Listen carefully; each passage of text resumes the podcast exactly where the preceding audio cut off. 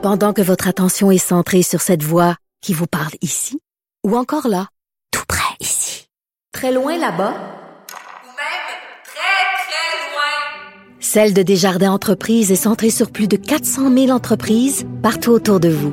Depuis plus de 120 ans, nos équipes dédiées accompagnent les entrepreneurs d'ici à chaque étape pour qu'ils puissent rester centrés sur ce qui compte, la croissance de leur entreprise.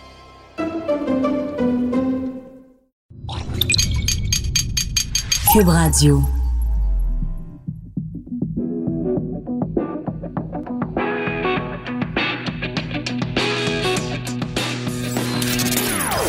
Des opinions bien à elle. Sophie Durocher. Son franc-parler ne laisse personne indifférent.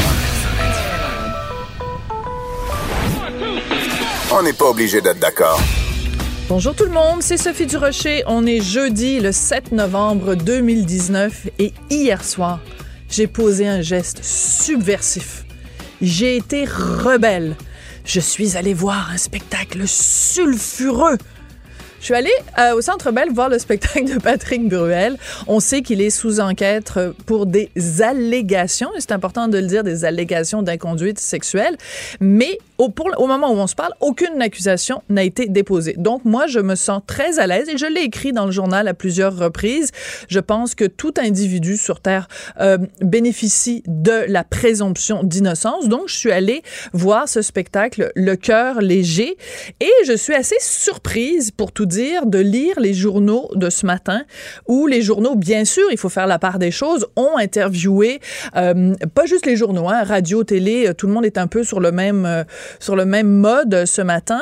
Euh, les gens ont bien sûr interviewé des, euh, des personnes, des fans de Patrick Bruel qui sont allés voir le spectacle hier. Ils ont même interviewé des gens qui avaient des billets et qui ont refusé d'aller voir le spectacle de Patrick Bruel. Ça, j'ai aucun problème. Bien sûr, il faut parler de ça comme journaliste. C'est la réalité, c'est ça.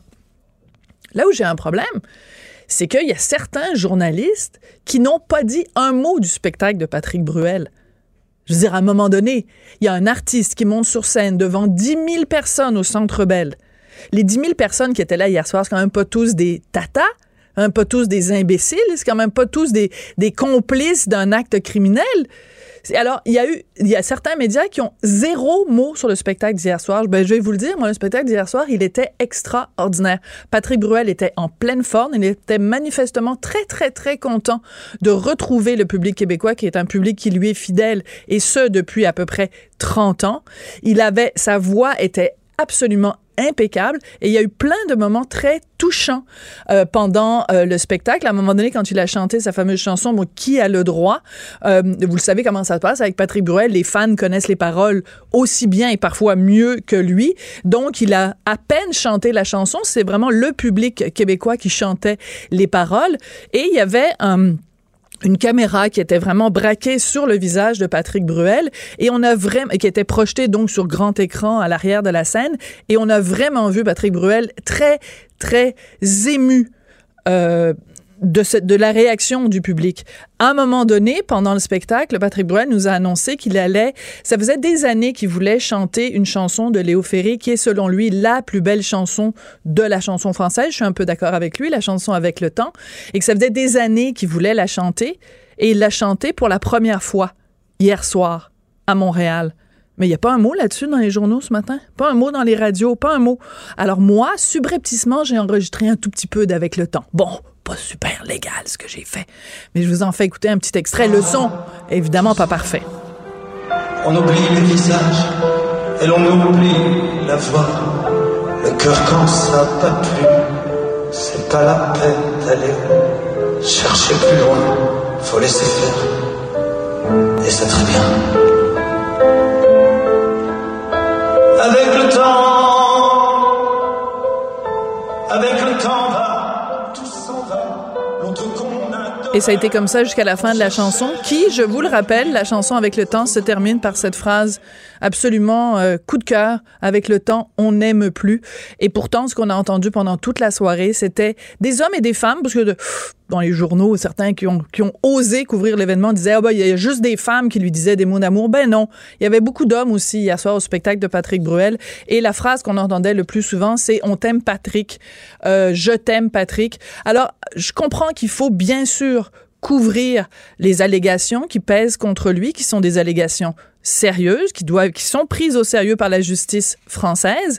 Mais il faut aussi reconnaître qu'il y avait hier soir un artiste en pleine possession de son talent qui a donné un spectacle à Montréal.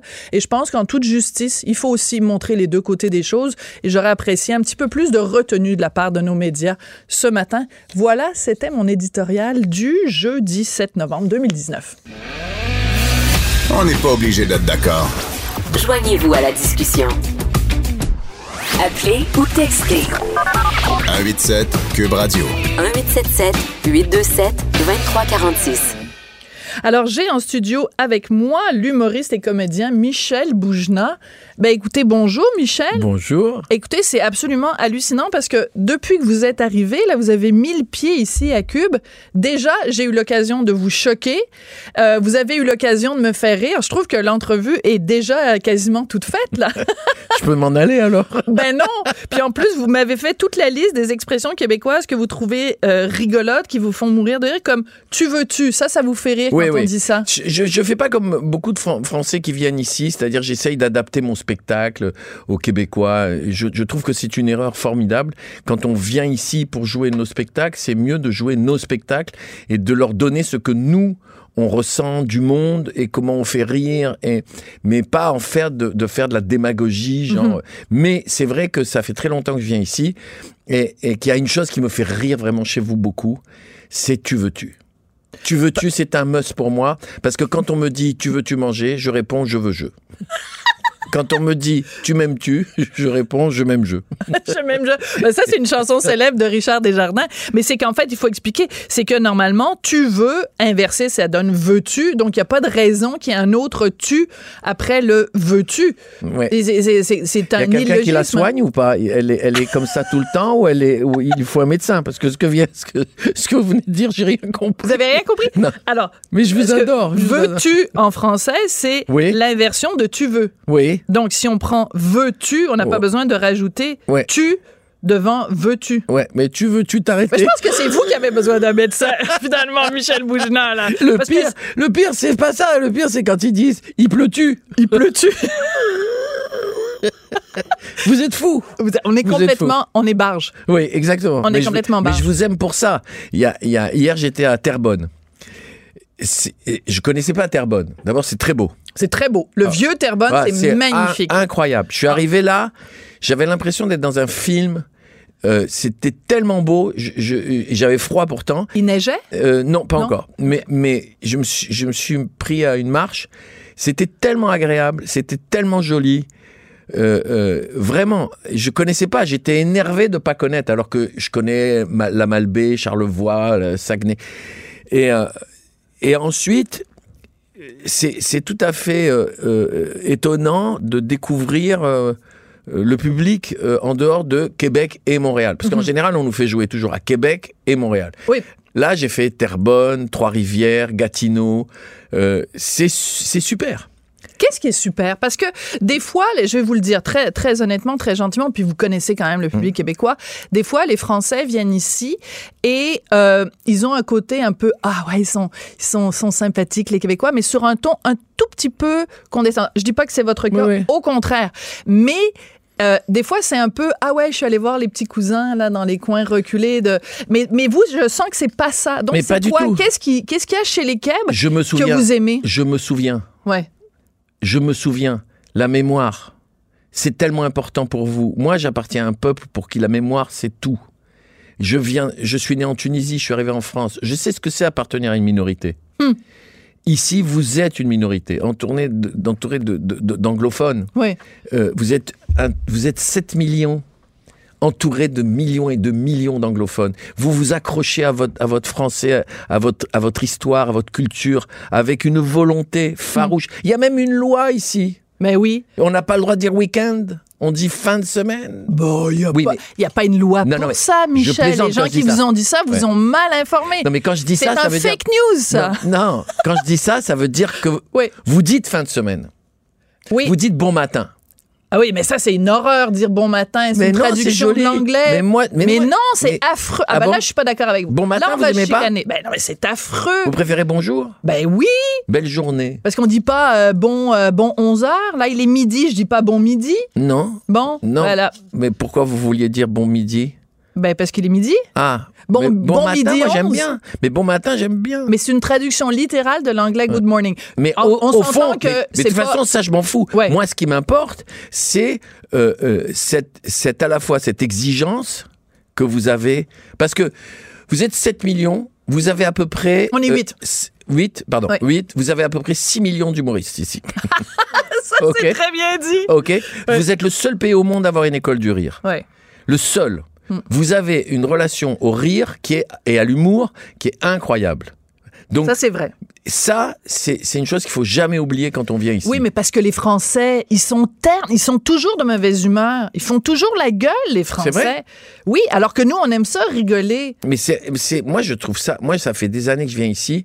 J'ai des souvenirs de rigolade avec le public. Mais encore hier, hier, mais qu'est-ce À qu'on a ri? Terrebonne? Oui, mais qu'est-ce qu'on a ri? Qu'est-ce qu'on a ri Comment on appelle les gens de Terrebonne? Je sais pas.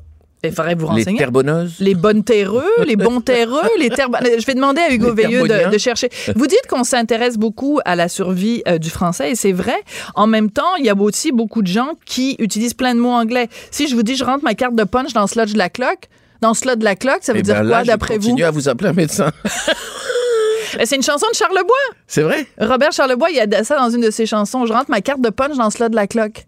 Je, je, je m'en souviens pas. Je rentre ma carte pour puncher parce qu'on punch en arrivant au travail à l'usine. Ah oui, d'accord. Hein? C'est comme la, la pointeuse. La pointeuse. Ouais. Alors c'est je carte ma, je rentre ma carte de pointage dans la fente de la de l'horloge. Eh ben, dites donc. Je rentre ma carte de punch dans le slot de la cloque. Bon, comment on appelle quelqu'un qui habite à Terrebonne?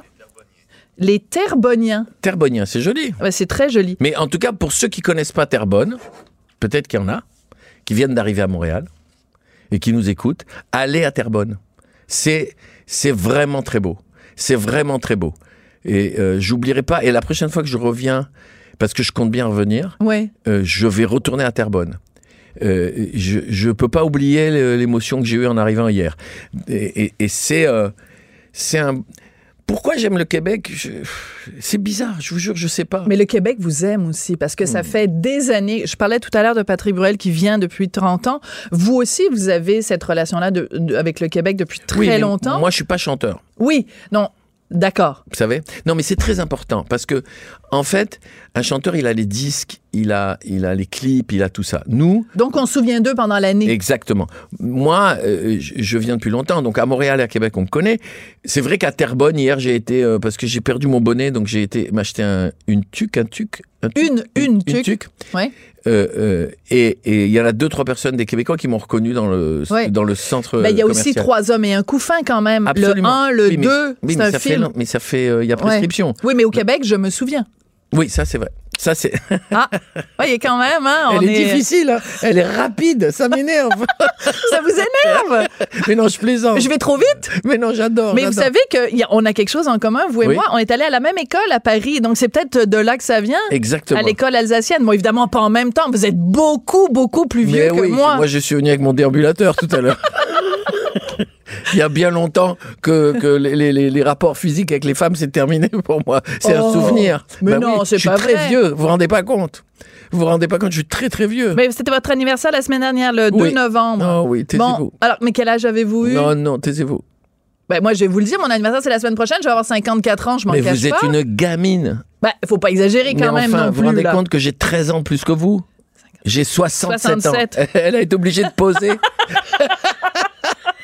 J'ai été obligée de 50. composer. 54 plus Elle a 13. été posée Quatre plus l'addition trois, sur le papier pour voir, pour voir combien ça faisait. J'ai ça pas mis- m'in- j'ai ça pas mis- m'inquiète. J'ai pas mis 54 plus 13, j'ai juste écrit le résultat. J'ai juste écrit le résultat. On a été dans la même école. Ouais, c'est une Ouais. école formidable. Oui, absolument. Ouais. L'école alsacienne à Paris. Euh, écoutez, on, on- dans, dans deux minutes, j'ai une petite surprise pour vous, mais avant, Oui. je veux parler parce que c'est la première. Donc, vous, vous êtes venu plusieurs fois au Québec. euh, mais c'est la première fois que vous faites un spectacle solo en tournée, Oui, dans- comme, comme vous dites, en région. en région. Oui, mais les gens en région aiment pas qu'on appelle ça les Ah bon? régions. Alors comment il faut Ah ben appeler oui. ça? Ben, c'est parce que c'est comme si vous disiez en France, en province. Les gens qui habitent en province n'ont pas envie de se faire rappeler qu'ils habitent en province. Alors, qu'est-ce qu'il faut dire? Ben, euh, une tournée euh, pan-québécoise.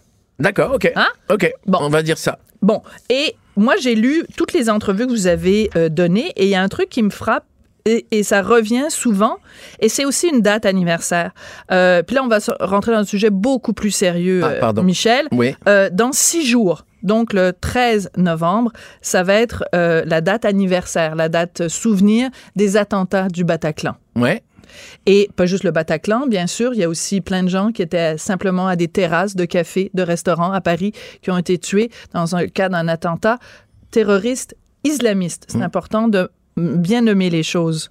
Vous parlez des attentats dans votre euh, spectacle. Oui. Comment peut-on rire de ça? Euh, en fait, ce que je fais, c'est que c'est vers la fin du spectacle, Mhm. je dis que c'est moi qui écris tout le texte. Y compris celui qui n'est pas écrit, je l'écris après, mais je l'écris parce que j'improvise beaucoup. D'accord. Et à un moment donné, je dis, c'est moi qui décide, puisque j'écris. Je fais tout ce que je veux. C'est moi qui décide si on meurt ou si on meurt pas. Et chez moi, dans ma vie rêvée, on meurt pas. On peut pas mourir dans une salle de spectacle, on peut pas Hmm. mourir sur une promenade au bord de la mer un 14 À juillet. Nice. On peut pas mourir dans un musée juif, on peut pas mourir quand on est chrétien en Syrie, parce que c'est très important d'en parler. Alors que chez vous, là, dans la vraie vie, je les regarde, dans la vraie vie, Hmm. Chez vous, quand on meurt, on meurt. Là, grand silence, il y a une vraie émotion et tout ça. Et je regarde le public et j'ai dit, ça va J'ai bien plombé la soirée. Comme vous venez de le plomber l'entrevue. Exactement. Et à ce moment-là, les gens rient. Ah. Et quand ils rient, je dis oui, je veux faire rire avec ça aussi, parce que si on arrête de rire, alors ça veut dire qu'ils ont gagné. Oui. Et C'est bon, ça. Si on arrête de rire, ça veut dire qu'ils ont gagné. c'est très important. Parce que vous nous avez parlé tout à l'heure, vous dites, bon, vous êtes né en Tunisie, vous êtes arrivé en France, vous aviez 10, 11 ans, vous étiez une minorité parce que vous étiez tunisien, donc non français, et en plus, minorité parce que vous êtes juif, et tous vos premiers spectacles parlaient de ça, de la réalité des juifs tunisiens. Et je suis, Mais- et je suis en- en- en- et, puis, et puis, je suis un juif arabe. Oui. Parce qu'on oublie que arabe, c'est pas une religion. Mais non, mais c'est ça, il faut faire. Tous les Arabes ne sont pas musulmans, tous les Allemands ne sont pas arabes. Façon, il y a des, des- il y a des, il y a des chrétiens euh, au Liban, enfin. très bon, important. Voilà, Il y a 12 millions de chrétiens en Égypte, par exemple. voilà. Bon, donc euh, euh, quand je suis arrivé en France, j'avais la double casquette. Un matin, moi là, j'ai pas eu de chance hein, quand je suis arrivé en France. Le, un jour, je faisais de salle juif et le lendemain de salle arabe dans l'école où j'étais. Parce qu'à l'époque, à l'époque, ils faisaient pas la différence. Ça a beaucoup, beaucoup changé. Beaucoup. Oui, beaucoup. Et, et euh, moi, je me suis toujours senti solidaire Hmm. d'un arabe qui se faisait insulter et évidemment euh, solidaire d'un juif qui se faisait insulter. Je me suis beaucoup battu en arrivant en France. J'ai pas eu de chance, hein, parce qu'après je, je suis allé dans de bonnes écoles. C'était pas à l'école alsacienne. Hein. Je, suis, je suis allé à l'école alsacienne beaucoup plus tard. Donc, euh, si vous voulez, le, le- ce sentiment-là, il est très ancré en moi. Ouais. Et, et- l'oppression des minorités est très ancrée en moi. Au-delà du fait, par exemple, il y a quand même un truc. On vient de reconnaître le génocide arménien. Tout à fait. Oui. D'accord? Il est quand même important de le dire qu'il y a beaucoup de pays encore qui ne reconnaissent pas le génocide arménien. C'est incroyable. Ben, il y a une, une, euh, une sénatrice euh, démocrate aux États-Unis. Il y avait une motion euh, pour reconnaître le génocide arménien et elle a refusé de voter. Oui, absolument. Pour. Absolument. C'est, c'est, c'est, euh, euh, ces choses-là, évidemment, moi, m'ont- bouleversé. Et je pense que si j'ai décidé un jour de faire rire, c'est parce que quand on mélange tout ce bordel, Ouais. On a besoin. Moi, j'ai besoin de rire. Moi, j'ai besoin de rire, sinon je me jette par la fenêtre. Hmm. Euh, euh, j'en ai. il faut que je rie. Alors, pas forcément toute la journée, parce que Non. comme tous les humoristes, je suis très dépressif. Mais dès que je suis sur scène, si je fais pas rire, je meurs. Je meurs. Ben, ça doit être horrible d'être sur scène et de faire une vanne, une blague, une joke, euh, et que ça tombe à plat et que vous l'avez travaillé, vous l'aimez, vous l'adorez, cette blague-là, et que ça fait zéro, ça fait rien dans la salle. Ça n'existe pas, ça. Non? Non, sinon je meurs. Si jamais ça arrive, je trouve une solution pour dire que j'ai fait exprès de ne pas les faire rire. Vous voyez ce que je veux dire? Oui. De toutes les façons, il faut trouver une solution. Il faut retomber sur ses pattes. Exactement. Moi, on m'appelle le chat, de toute façon. Je- parce je- que vous avez cette vie Et- ou parce que vous retombez tout le temps Non, sur parce vos que pattes? je retombe tout le temps sur mes pattes. J'improvise énormément. Énormément. Euh, je, je joue avec les gens. Mais c'est surtout, je fais pas de choses interactives. C'est pas parce que vous faites pipi pour vous marquer votre territoire. Non, c'est pas pour ça. Jamais, jamais. Il faut vraiment absolument appeler un médecin. Je vous en supplie. Mais faites justement- quelque chose, faites quelque chose pour cette femme. Alors, excusez-moi, mais justement, il y a un médecin au téléphone. Ah bon? On va lui parler tout de suite. Et c'est le docteur Barrette. Bonjour, docteur Barrette. Comment allez-vous? Oui, oui, bon, bon, bon midi, 21 minutes. Docteur Barrette, docteur Michel Barrette de votre prénom. Euh, Michel euh, Bougena, de son nom de famille, dit que j'ai besoin d'être soigné. Est-ce que vous êtes capable de m'aider, docteur Barrette? Écoute, pour avoir essayé longtemps, je- Sophie, je sais que c'est impossible. Malheureusement. Alors, euh, ben, on voulait C'est évidemment. encore, Mais- pire, c'est encore pire d'essayer de soigner Michel. Ça, c'est vraiment. Mais vous êtes sûr que c'est un médecin? Oui, oui, oui, c'est un médecin très sérieux. Mais alors, si tu essayais de soigner Michel Bougena, tu dirais c'est quoi si tu poses un diagnostic sur euh, Michel Bougena, qui est un grand copain à toi, c'est c'est quoi son plus gros problème euh, dans la vie à Michel Bougena? Son plus gros problème, c'est moi. Ça, c'est vrai. Avant qu'il vous le dise. Avant qu'il vous le dise.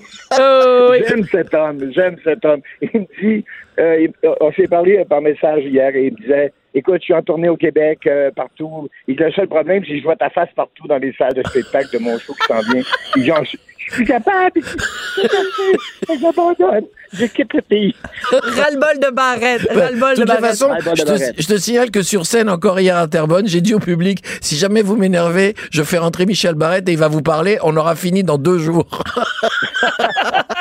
Des menaces, des menaces. Alors moi, je, je, c'est, c'est pas la première fois que je suis témoin de témoine. Comment on dit? Témoin au féminin? Témoin. Il n'y a, a pas féminin. Ouais, c'est, Une c'est, témoin. C'est tellement sexiste. Je suis désolé. Non. C'est pas moi qui ai fait Alors- la langue française. Oui, c'est la pas Mais la vous première êtes fois. magnifiquement féminine, vous inquiétez pas. Moi, ah bon, Oui. ben c'est gentil. Michel, t'es d'accord avec moi? Absolument d'accord. Michel, il elle, n'a pas est, le droit. Elle est incroyablement jolie. Oui, mais il n'a pas le droit de le dire, Michel, parce que il est, il est son, un de ses meilleurs amis dans la vie, c'est mon mari. Ah. Ce serait comme faire un compliment à, tu sais, comme. Ah, c'est Ouais. dangereux. Oui, Mais moi, que- votre mari, c'est pas mon meilleur ami. Il a toujours le mot de la fin, Michel Bougena, ça énerve un peu. Bon, alors c'est pas la première fois que je suis témoin de cette complicité absolument extraordinaire que vous avez euh, tous les deux, et on a l'impression que vous êtes comme des, des, des jumeaux outre-Atlantique. Je pense qu'il doit y avoir, euh, Michel, il faudrait que tu parles à tes parents, puis que ou vous peut-être, je sais pas si vos parents sont encore vivants, voir peut-être qu'ils sont venus ici, puis vous êtes peut-être un fils illégitime de Mais- Tunisie, Mais euh, Michel Peut-être Barrette. qu'il y a un soldat canadien, euh, québécois, qui a rencontré ma mère pendant la guerre. On, a, on, a, on a dans la famille, on parle souvent d'un Smith. Un Mais Suisse? peut-être que c'était un Barrett, allez savoir. peut-être qu'il y avait un John Barrett. Un John, peut-être. Alors, Michel, euh, on sait que ça Cela fait dit, s'il avait la tête Ouais. de Michel Barrett, il n'y a aucune chance pour qu'il plaise à ma mère. Oh! Taram, taram, pam! Mais moi, je le trouve beau. Moi, je- vous voyez comme quoi l'amour, c'est incroyable. Parce Ça moi, rend quand je- aveugle. Oui, ouais, je- euh, oui plus, plus qu'aveugle. ça rend même un peu con, je crois. Parce que moi, je l'aime. Michel, euh, ça fait des années que euh, tu euh, as le projet, que tu caresses le projet de faire un film avec Michel Bougena. Ça va-tu finir par aboutir, cette affaire-là, ou vous faites juste en parler? Êtes-vous des gros parleux puis des petits faiseux? On travaille très fort là-dessus. On travaille très fort là-dessus. Je pense que ça commence à, à jaser beaucoup. Parce qu'imaginez nos deux bouilles sur un écran de 40 pieds de large. Là. Aïe, aïe. Ça serait magnifique. Ouais. Mais on y travaille, on y travaille. J'ai rencontré une, une grande productrice québécoise et euh, je lui ai parlé du projet. Ah, euh, c'est une femme, elle est revoir. connue et elle est productrice, donc elle s'appelle euh, Je sais pas comment elle s'appelle, je vous le dis. pas Denise Robert? Je, sais- je sais pas, faut lui demander comment elle s'appelle. Mais en tout cas, il y a une chose qui est sûre, Oui. c'est que on se bat tous les deux pour, euh, pour faire ce, ce film ici entre un Québécois et un expatrié. Et, et j'adorerais ça. D'abord, j'adorerais parce que ça voudrait dire que je passe énormément de temps avec Michel Ah, ça c'est bien. et que ça, on va beaucoup rire. Donc celui qui va être derrière la caméra pour dire moteur, il a intérêt à prendre du Valium, des calmants. Des Anax. Ah oui, sinon il va pas s'en sortir.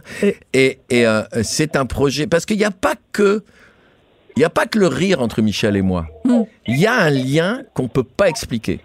Il y a un lien euh, vraiment de, de tendresse et de compréhension que je peux pas expliquer. Je pense que Merci, Michel. si c'était une femme, que- heureusement Oui. que c'est pas une femme.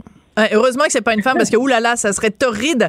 Non, mais, ce enfin, serait plein de une tendresse. femme, avec, une femme avec son visage, ça serait une catastrophe. Oui, Ah ben, on peut dire la même chose de vous. en non, fait. moi en femme, je serais très belle. Ah oui, ok. Michel, C'est euh, ma sœur. c'est à ça, oui, c'est ça. Euh, Michel, cette, cette tendresse-là, elle est, elle est belle à voir entre hommes et c'est, et c'est rare d'avoir des déclarations euh, publiques d'amitié comme ça, empreintes de, de, de tendresse. C'est beau de vous entendre tous les deux. Mais c'est parce que c'est tellement vrai. Tu sais, que ce soit un rapport homme-homme, femme-femme, homme-femme, lorsque ça existe, lorsque ça, lorsque on le découvre comme ça, parce que Michel et moi, on sait, c'est une, euh, c'est une histoire d'amour, c'est un coup de foudre, c'est un, c'est deux individus qui naturellement s'aiment. Alors, euh, c'est difficile à expliquer. Comme, comme, comme une histoire d'amour, c'est que je l'aime, cet homme. Je l'aime. Qu'est-ce que Bon. j'aime Qu'est-ce que j'aime cette émission ce matin C'est bien. Ben, on n'est Ouais. pas le matin, on est rendu, regardez l'heure, là. Midi il est quelle heure? 26. Il est midi. Et ben Alors- pour moi, c'est encore le matin. Ben oui, ben vous aimé sera- tellement ça, dire bon matin. Ben Mais- c'est sûr, vous allez dire bon matin. Il va être, il va être 20 heures ce soir, vous allez être encore en train de dire bon Exactement, matin. mais quand Michel il parle, il y a plus d'heures, il y a plus. Vous voyez ce que je veux Ah dire? mon Dieu, ben je sais pas, je vais vous dire comme on dit en anglais, get a room. Euh, Prenez une chambre. Oui, voilà. Mais on a non, c'est pas. Mais mais voyez, voyez comment on sexualise tout. Non, vous non, mais voyez comme cette femme érotise toute la relation. Bon, non, il y a, on n'a pas besoin de sexe euh, entre nous. Pas Est-ce du que, tout. est-ce que Michel est d'accord? Michel Barrette, tu es d'accord avec ça? 100% d'accord, et je vais aller plus loin que ça. L'immense tendresse, et je pèse mes mots, l'immense tendresse qu'il y a entre Michel et moi, c'est, c'est, c'est très rare. Même dans des couples, même dans des couples hommes-femmes, j'ai rarement vu ce type de tendresse-là, qui existe pour de vrai. Oui. Euh, comme Michel a dit, on rit beaucoup, on rit énormément, on rit de rien, on rit de tout, mais en même temps, euh, on est capable de, de s'appuyer un sur l'autre et, et un simple regard, un simple. On est capable de parler d'autres choses. On est capable de ne pas rire, ce qui, ce qui, ce dans le cas, mais c'est dur à expliquer parce que c'est. On s'aime. Mais moi, j'adore ça. Mais euh, si on revient au film, le, le, le sujet du film, c'est deux pères euh, célibataires Oui. qui ont une relation, mais vraiment, je pense, fusionnelle ou enfin vraiment passionnelle. Avec euh, leur fille. De tendresse avec leur fille. et qui ont très peur de ce qui peut leur arriver aujourd'hui aux filles. Justement, Oui. avec tout ce qui se passe en ce moment, euh, c'est c'est peut-être un peu naturel. Moi, j'ai une fille. Oui. Alors que Michel 20 ans. n'en a pas. Non, euh, non, il n'en a pas. Mais il peut très bien imaginer ce que ça veut dire. Mm-hmm. Euh, euh, moi, j'ai très peur pour ma fille. Ouais. Je surveille ma fille. elle a quel âge? Elle a quel âge? elle, a- elle va avoir 20 ans. Quand elle va en boîte de nuit, on dit boîte de nuit? Ben, Bon, oui, une discothèque, enfin, on un bar. Ouais. Ouais, Ah, c'est pas ah, ah, quand elle sort en boîte de nuit à Paris, Ouais. je téléphone au directeur de la boîte de nuit, moi. Vous êtes ce genre, vous êtes un papa poule. plus que poule, je suis un papa euh, basse-cour.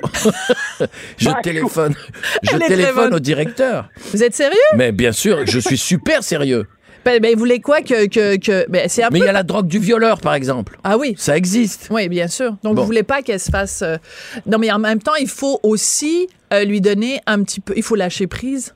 Oui, je lâche prise. euh, Je lâche, je lâche, je lâche prise officiellement. Dans mes rapports avec elle, je lâche prise. Par exemple, elle a un petit copain et je l'ai pas tué encore. Ah, c'est bien. Vous voyez je, je le tolère. Vous lui avez fait passer une audition pour voir s'il Exactement. était. euh, Et je l'ai collé contre le mur en lui disant voilà, je t'avertis, toi, tu fais du mal à ma fille, je te bute, je te coupe en morceaux, je te jette dans le fleuve. Non, Les- redites ça, mais avec l'accent tunisien. Mais je te bute. Mais tu sais quoi? C'est-à-dire, si tu touches à ma fille, je te bute. C'est pas moi qui te bute seulement. Je viens avec Michel Barrette et on te bute tous les deux. On t'écrase avec une voiture. Donc, euh, les- c'est vrai que lui m'appelle monsieur. Oui, non, ça, j'imagine. Mais ça fait deux ans qu'ils sont ensemble. Hey Michel, ça va être le délire quand vous allez faire ce film-là, parce que dans le fond, vous avez juste besoin de parler tous les deux, puis déjà le film est en train de s'écrire par lui-même là. Oui, et, et j'aime ça entendre Michel parler de sa fille parce que moi, tu sais, Sophie, que j'ai Ben trois oui. sœurs plus jeunes que moi. Oui. Hmm. Alors, mon rapport, le rapport que j'ai, c'est un peu le rapport père-fille quand même parce que comme j'étais le plus vieux, je, je protégeais mes sœurs. J'ai battu des gars qui ont osé pas être gentils avec mes sœurs. Je, je, je suivais mes sœurs en cachette dans les bars pour être sûr qu'il n'y avait rien.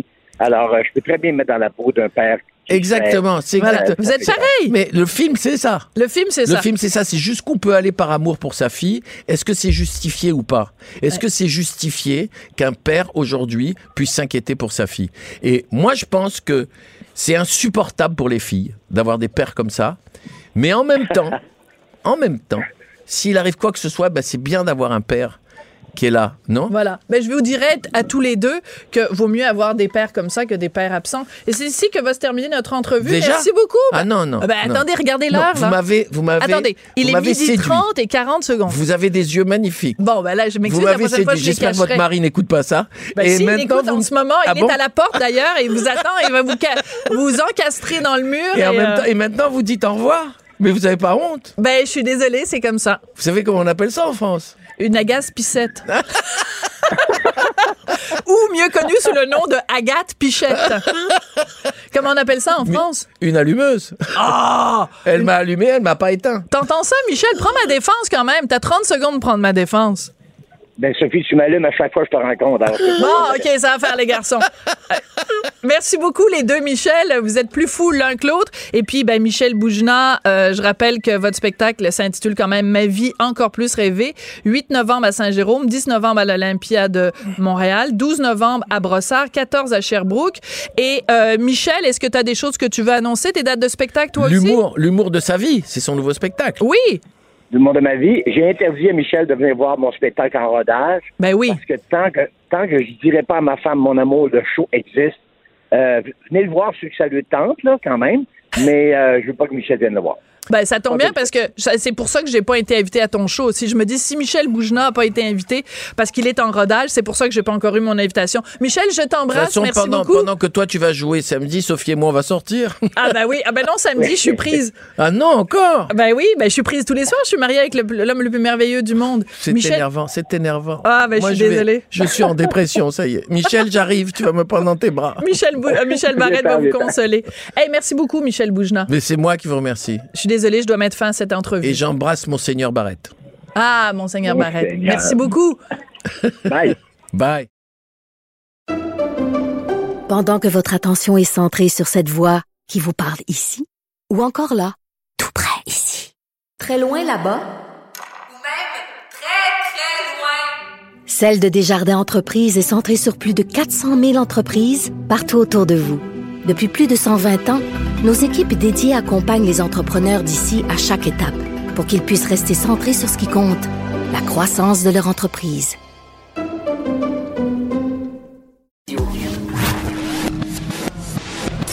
Sophie Durocher. Elle aura toujours le dernier mot. Même si vous parlez en dernier. Vous écoutez On n'est pas obligé d'être d'accord.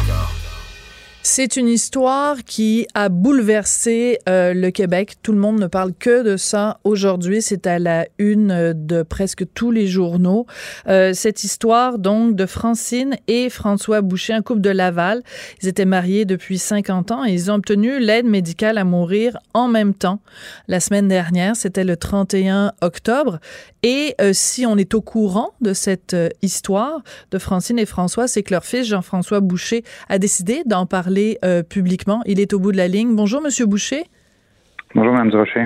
Monsieur Boucher, d'abord, euh, je voudrais vous présenter mes plus sincères euh, condoléances. Perdre euh, son papa ou sa maman, c'est difficile. Perdre les deux la même journée, ça doit être extrêmement douloureux. Donc, mes condoléances, puis merci d'avoir pris le temps quand même de nous parler euh, aujourd'hui de, cette, euh, cette histoire qui, comme je le disais, a bouleversé euh, le Québec. Pourquoi vous avez décidé d'en parler, d'aller sur la place publique et de donner des entrevues dans les médias? Oui, c'est-à-dire qu'évidemment, je suis très conscient que ce qui attire les médias, c'est le, le côté un peu particulier de la chose, le fait que mes parents soient décédés les deux simultanément, euh, qui est une histoire d'amour quand même incroyable avec l'aide médicale à mourir. Je, je suis très conscient que les médias me, me contactent euh, vis-à-vis ce- ce- ce- ce- cet événement-là. Évidemment, moi, ce qui me porte à sortir dans les médias, c'est que vu que mes parents étaient atteints d'une polycystose rénale tous les deux, que je suis atteint de la même maladie, mes enfants le sont. Euh, ça me donne l'occasion un peu là, d'interpeller là, euh, les gens sur le- la sensibilité du don d'organes. D'ailleurs, j'en profite, là, j'ai j'ai votre tribune. Oui. Moi, j'interpelle la, la ministre McCann, le gouvernement de la CAQ, là, pour euh, en appeler rapidement pour le projet 399 là, qui vient d'être déposé dans la Chambre. Là. Donc, je me dis c'est une belle occasion. J'ai j'ai la tribune qui me permet de le faire. Puis en même temps, ben, on peut parler un peu là, de, de, de l'histoire de mes parents puis de la médicale euh, à mourir. là. Puis j'invite les citoyens aussi à les signer là, les, les, les pétitions pour le don d'organes. Il y a une, une pétition qui est en cours, euh, qui était qui était curieusement, j'en parlais avec des amis récemment, mais qui était quasiment secrète. Euh, des Ah oui? de mon entourage ne connaissaient même pas cette pétition-là. Personne n'est au courant que ça circule. Donc, c'est sûr qu'on ne peut pas avoir de signature sur une pétition euh, si, si, si personne ne la fait circuler d'aucune façon. Quand les néphrologues sont même pas au courant que ça existe, euh, c'est dur d'aller alerter le- l'opinion publique dans ça. là. Et cette pétition, donc, c'est pour faire pression sur le gouvernement pour qu'on passe du modèle actuel, puis corrigez-moi si je me trompe, hein, qu'on passe du modèle actuel qui est donc, on signe notre carte euh, landau de notre carte d'assurance maladie en disant, oui, moi, je veux qu'on donne mes organes à ma mort, pour que ce soit inversé, que le processus soit, on prend pour acquis que vous autorisez et vous avez devez signer au contraire un document si vous ne voulez pas qu'on donne vos organes. Est-ce que c'est bien ça? Et, et voilà, vous êtes, vous êtes euh, 100 là, c'est exactement ça. Et quelle différence ça, ça ferait, par exemple, pour l'avenir? Vous, vous avez eu une greffe euh, de rein? Oui, tout à fait. En 2008. Moi, j'ai une greffe de rein qui dure depuis 2008, qui date de 2008. Euh, bon, pour l'instant, je, je touche du bois, mais tout va très, très bien pour moi. On espère que ça va durer longtemps, mais on sait qu'une greffe de rein, c'est euh, c'est un prêt qui va durer un certain nombre d'années, puis euh, éventuellement, c'est quelque chose qui, qui risque d'être rejeté, donc ça risque d'être un processus qui peut être à refaire. Mais euh, là, je veux pas juste parler uniquement de mon cas. Moi, je veux vraiment parler du don d'organes comprends. de façon globale, parce que c'est bon pour les, les, les, les- patients qui en attendent de cœur, de poumon, de ainsi de suite. là. Bien sûr. Et euh, excusez-moi, parce que vous l'avez mentionné vous-même, donc vos enfants, vos deux enfants, sont porteurs de la même maladie, donc la poly... Excusez-moi, là, je vais... je- vais- Polykystose. La polykystose rénale, voilà. Donc, éventuellement, un jour, vos enfants vont aussi avoir besoin d'une greffe de rein, n'est-ce pas? C'est-à-dire qu'on va vivre dans un monde optimiste où les, les progrès de la médecine se font à un rythme quand même intéressant. Euh, Mes enfants sont dans, dans la fin d'adolescence, jeune vingtaine. Euh, écoutez, il y a plein de percées qui peuvent, faire, qui peuvent se faire au niveau de cette maladie-là comme telle, euh, Mhm. qui vont peut-être leur, leur- leur- leur permettre d'éviter l'aspect greffe un jour, dépendamment dans combien d'années ça, ça, se, ça se développe. Mais ça reste que pour moi, c'est quand même- ça reste un, genre de cheval de bataille là, de, de, de parler de greffe. Puis là, il y a une occasion. C'est un sujet qui est quand même très, très chaud actuellement. Oui. Et puis, bon, l'histoire de mes parents me, me ramène à ça parce qu'à la base, euh, bon, c'est la première maladie qui a affligé mes parents. C'est une polykystose rénale, c'est les traitements de dialyse qu'ils ont dû subir pendant des années et qui les ont hypothéqués là, euh, au cours de leur vie. Là. Absolument. Parce que ce qui est singulier dans l'histoire euh, de vos parents, c'est que quand ils se sont rencontrés, ils savaient, les deux savaient que euh, l'autre avait, en fait, c'est quand même un, un- un hasard incroyable que les deux soient euh, atteints de la même maladie et, et ce qui fait aussi que la, la maladie a progressé d'une certaine façon au même rythme puisque quand ils ont demandé les deux l'aide médicale à mourir, ils l'ont obtenue tous les deux six jours plus tard. Donc, ça veut dire qu'ils correspondaient tous les deux aux critères pour l'aide médicale à mourir en même temps. Oui, c'est-à-dire que je vais vous corriger juste un petit peu. Là. Oui. C'est-à-dire que, pour vous situer un peu, mes parents bon, avaient la même maladie. Les deux ont été dialysés au courant de leur vie. Euh, pas nécessairement au même moment. Les deux ont été greffés pendant une bonne partie de leur vie. Là, dans le cas de ma mère, on parle de plus de 20 ans, mon père euh, environ 11 ans. D'autre part, ce qui les a amenés à- à- en fin de vie, ce n'est pas que ça. Mon père souffrait également d'une maladie de Parkinson là, qui va attaquer les 15 dernières années. Euh, à la fin de sa vie, là, les derniers mois, il a, il a perdu toute mobilité parce qu'il y a eu une fracture de hanche suite à une chute. Donc, tous ces, ces- ces facteurs-là combinés en sorte, euh, en combinés ensemble, on fait en sorte qu'il y a eu plus de qualité de vie. Puis du côté de ma mère, bon, la dialyse a amené finalement à ce qu'une gangrène s'installe dans tout ça, euh, problème cardiaque aussi. Donc, euh, écoutez, à la fin, là, euh, les deux étaient très hypothéqués, mais ce n'est pas que la maladie rénale là, qui, a, qui a mis un, terme à, la- à leur vie ou qui aurait mis un terme à leur vie. D'accord, je comprends tout à fait, puis vous faites bien de, de me corriger. Mais le, le résultat fait en sorte que ils auraient pu, par exemple, être rendus euh, à des stades différents, ce qui aurait fait que, par exemple, votre père aurait demandé l'aide médicale à mourir, qui lui aurait été accordée et qui aurait pu être refusée, par exemple, à votre mère si son état de santé euh, ou de, de souffrance n'a- n'avait pas été rendu au même stade. Or, ce qui, ce a fait. fait qu'ils sont morts tous les deux le 31 octobre, c'est que la, la- le destin a fait en sorte qu'ils en soient rendus tous les deux au même stade. C'est ça qui, qui, qui touche et qui bouleverse les Québécois ce matin, que des gens qui ont été unis par l'amour pendant 50 ans, que le destin fait en sorte qu'ils meurent en même temps. En même temps, oui, c'est ça. C'est vraiment c'est sûr que si on avait laissé la vie aller d'elle-même, il y aurait peut-être une différence de quelques jours, quelques semaines, mais je veux dire, les deux étaient destinés à mourir essentiellement en même temps. Le- le- la, la permission, dans le fond, d'obtenir ces, ces- ces soins de vie-là ensemble, euh, c'est une forme de une forme de bénédiction quelque part. Là. Moi, je le dis comme ça parce que il n'y a pas un des deux qui a vu l'autre euh, souffrir et partir là, et ils n'ont pas eu dû à, à- il n'y a pas eu un des deux qui a, qui a dû rester en vie, puis finalement là, euh, agoniser là, en sachant que l'autre euh, vient de décéder. Donc, c'est- c'est quand même assez particulier, en effet. C'est une, histoire d'amour, comme vous dites, qui a duré 50 ans et qui s'est terminée simultanément, là, à quelques secondes d'intervalle, là, euh, dû au fait que la, la- la- la révolution de leur État était, était à peu près au même stade, là, tout à fait. Ouais. Et vous avez vu donc votre père, puis je- j'en parle, mais quand je lisais ça ce matin dans le journal, j'étais bouleversée, mais votre père a dit à votre mère à quel point il avait été heureux pendant ces 50 ans avec elle. C'est rare qu'un enfant entende ses parents se, se déclarer leur amour de cette façon-là. Oui, c'est ça. Vous, vous le répétez, là, je suis au téléphone, là, mais euh, quand, à chaque fois que, je- que- quand on parle de cette parole-là de mon père, puis c'est vraiment les, c'est les dernières paroles que mon père a dites à ma mère telle quelle. là. C'est Mm. vraiment ça, les derniers mots qui se sont dits. Là, c'est, c'est, euh, oh, c'est, c'est assez touchant. Là, je veux dire, euh, euh, j'ai pas besoin de vous dire qu'il y avait beaucoup de larmes là, qui coulaient à ce moment-là, là, clairement. Oui, mais, mais je pense que, tu sais, vous nous avez dit au tout début que la raison pour laquelle vous avez décidé d'en parler publiquement, c'est pour pouvoir justement sensibiliser les gens à la question euh, des, des, des greffes et du don d'organes. Mais je pense aussi que vous avez réussi à sensibiliser beaucoup de Québécois à la question de l'aide médicale à mourir. Est-ce que s'il y a des gens qui nous écoutent et qui sont encore qui ont des réticences, ils ont parfaitement le droit, c'est légitime, mais qui ont des réticences ou des ou des une opinion défavorable à l'aide médicale à mourir, qu'est-ce que vous voudriez leur dire? Ben écoutez, euh, première des choses, ça se fait dans un immense respect. Ça se fait avec des normes. Je veux dire, mes parents, là, c'est pas parce qu'ils ont demandé l'aide médicale à mourir qu'ils ont obtenu l'aide médicale. Il y avait des critères très stricts à suivre. Euh, dans leur cas, ils répondaient là, à chacun d'eux. Euh, je veux dire, je pense que c'est quelque chose qui est pris très, très, très au sérieux. C'est c'est loin d'être pénalisé. Euh, je veux dire, les médecins qui font ça le font dans un optique très sérieux. Il y, a, il y a deux médecins qui doivent signer le consentement. Il y a une travailleuse sociale qui est impliquée dans le dossier. C'est quelque chose là, qui n'est pas banal. Là. Euh, donc, euh, je pense qu'il ne faut pas s'inquiéter de, de, de, de ça. Puis, je veux dire, je pense que je pense que les avantages reliés à ça sont, sont quand même considérables. Je veux dire, euh, éviter de voir un individu, là, moi je parle dans le cas de mes parents, mais un individu souffrir les dernières journées de sa vie, parce qu'on sait qu'on est presque là. là. Mm. Euh, bon, ben ça, ça, ça, ça, assure une fin là, tout en douceur. Là. Je veux dire, les, les patients s'endorment là, euh, tout doucement avec un médicament, et puis euh, il n'y a aucune souffrance à la fin. Là. Je veux dire, c'est c'est sûr qu'il faut arriver à ce moment-là. Faut, faut, on arrive à l'hôpital, on, on sait qu'il y a une fin, mais je veux dire, la façon de partir est complètement là, est tout douce, là, vraiment extraordinaire là, de ce côté-là. Oui. Quand euh, vous êtes euh, réveillé ce matin et que vous avez vu la une euh, des journaux, le Journal de Montréal, la presse et d'autres, avec la photo de vos parents, vos parents plus âgés, vos parents jeunes, comment, comment, comment vous avez réagi? Est-ce que vous pensez qu'ils auraient été contents que justement leur message passe de cette façon-là? Euh, écoutez, mes parents, ils n'auraient certainement pas cherché à faire la une. Ça, c'est, ça, c'est une chose évidente, je peux vous dire.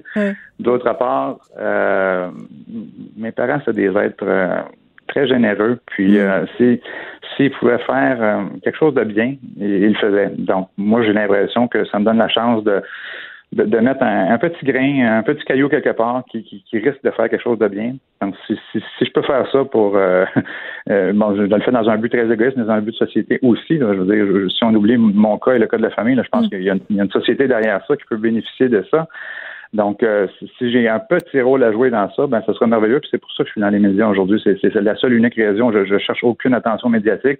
D'ailleurs, j'espère que mon nom va, disparaître des médias dans 24-48 heures, mais j'espère que le message, lui, va rester présent et jusqu'à ce qu'on arrive à, cette finalité là, que, le consentement euh, présumé soit, adopté, tout simplement. Oui. Ben, je voulais vous remercier pour votre générosité parce que on imagine fort bien que euh, une semaine après le décès de vos parents, euh, ça doit être quand même encore très très vif. Hein? La plaie est encore à vif, donc que vous ayez choisi à travers votre chagrin de, de parler aux médias et de et de répondre euh, aux invitations comme ça, c'est très généreux de votre part et je vous en remercie parce que je pense que vous avez réussi à sensibiliser beaucoup de gens et à la question du don d'organes et à l'aide médicale à mourir. Mais je vous en prie.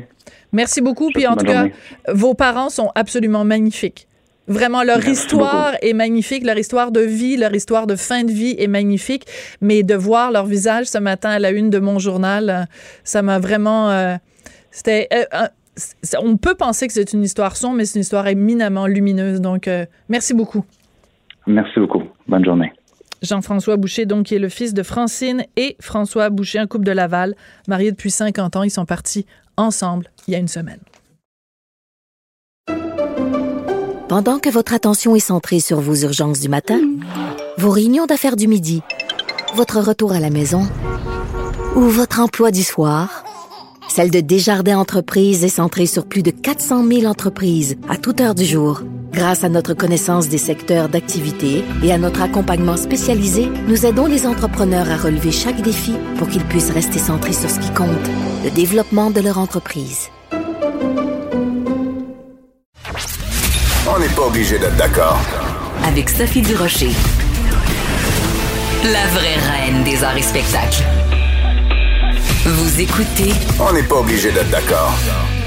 L'an dernier, le clergé français a décidé de mettre sur pied une commission indépendante pour faire la lumière sur les abus sexuels de prêtres. Et c'est aujourd'hui, jeudi le 7 novembre, que la commission Sauvé va déposer son premier rapport aux évêques de France. On en parle avec Alain Pronkin, qui est spécialiste des nouvelles religieuses. Bonjour Alain. Bonjour Sophie. Qu'est-ce qu'on peut dire pour l'instant à ce sujet-là? J'imagine que les chiffres sont et les témoignages sont assez euh, bouleversants.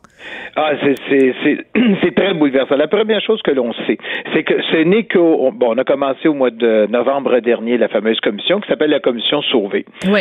En juin, on a fait le premier appel. On a dit en juin, on a, on a demandé aux médias de diffuser une nouvelle à l'effet que toutes les victimes communiquent avec la commission sauvée. Et les gens, évidemment, bon, c'est une commission qui sert ou qui sert pas, on verra. Bon. Euh, en juin de cette année. De- en juin de cette année. Donc, entre juin et, on va dire, novembre, 2500 victimes se sont manifestées en Ouch!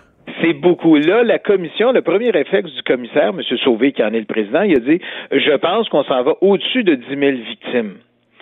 Euh, il trouve ça euh, épouvantable. En partant, il l'a dit, il dit Moi, quand j'ai commencé la commission, je pensais que les témoignages allaient être un élément secondaire, qu'il fallait plus voir comment indemniser les victimes. Puis bon, il dit Ce que je me rends compte, c'est que le témoignage des victimes est essentiel. Bien sûr. Il a des films d'horreur. C'est ce qu'il y a. Il dit là, on a, sur les 2500 victimes, parce qu'il n'y a pas pu toutes les entendre, Mm. il y en a certaines qui ont été entendues par les commissaires, peut-être une, une- moins d'une cinquantaine. Il y en a 800 qui ont rempli des questionnaires. Et Mm. là, il dit, on a un travail majeur. Et il, il demande aux médias de diffuser, encore une fois, dans tous les médias, les médias, il parle même des médias régionaux, diffuser la nouvelle à l'effet qu'on veut vous entendre. On veut savoir c'est qui les victimes. Et on estime que c'est pas avant juin, avant euh, 2021 qu'il va terminer son rapport. Il, il dit ça va prendre le temps que ça prendra, mais il veut rencontrer les victimes. Ils sont 22 experts qui vont faire le travail.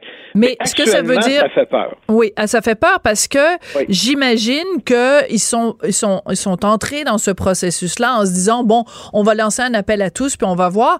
J'ai l'impression qu'ils ont été comme submergés par la vague, c'est-à-dire que c'était Oui. ça a pris une ampleur que eux peut-être ne soupçonnaient pas. En Ils même ne temps, soupçonnaient pas. oui, mais en même temps, Alain, écoute, ça fait assez longtemps que tu nous parles de ça. Oui. Il faut aussi un peu jouer à l'autruche en pensant qu'il y avait pas. Tu sais, je veux dire, tu me dis le nombre Oui, de mais 10 000 c'est difficile, victimes. les victimes, Ben que là. les victimes aillent s'exprimer, parce qu'il y en a qui ont, fait- qui ont pris des recours. Mais Ouais. c'est difficile pour les victimes de dire, OK, est-ce que j'y vais encore? Est-ce que je le fais encore? Est-ce que je fais encore confiance? Mais regarde les chiffres, là, ça fait peur. Il dit que 85% des personnes qui ont appelé à date ont plus de 50 ans. 33% ont plus de 71 ans. Et un chiffre qui m'a surpris, Sophie, 61% des victimes sont des hommes.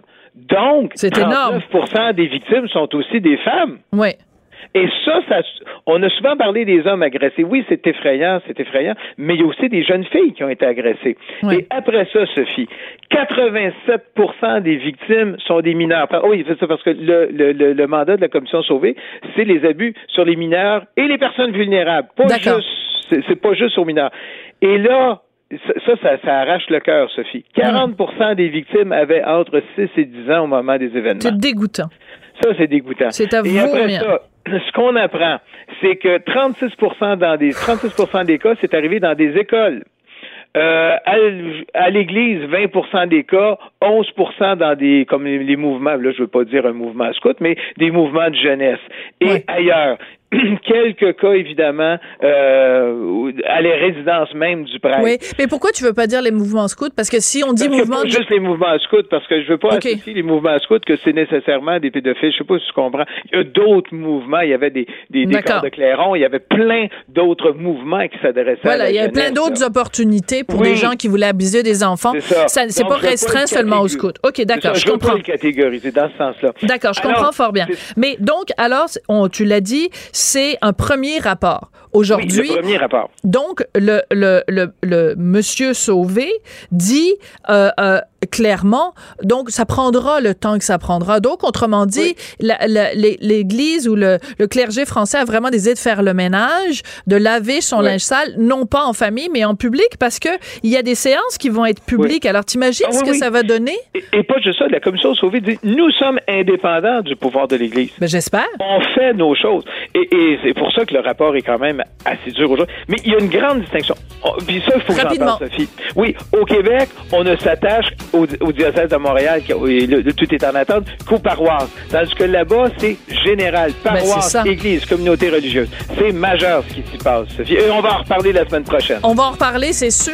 Et ce qui est intéressant, c'est qu'il faut justement le suivre d'une perspective Oui. québécoise en soulevant cette question comment se fait-il que ce grand ménage qui se fait en France va être un, un petit, petit ménage Tout ici? petit ménage ici. Exactement. Bon, on est d'accord là-dessus. Merci beaucoup, Alain.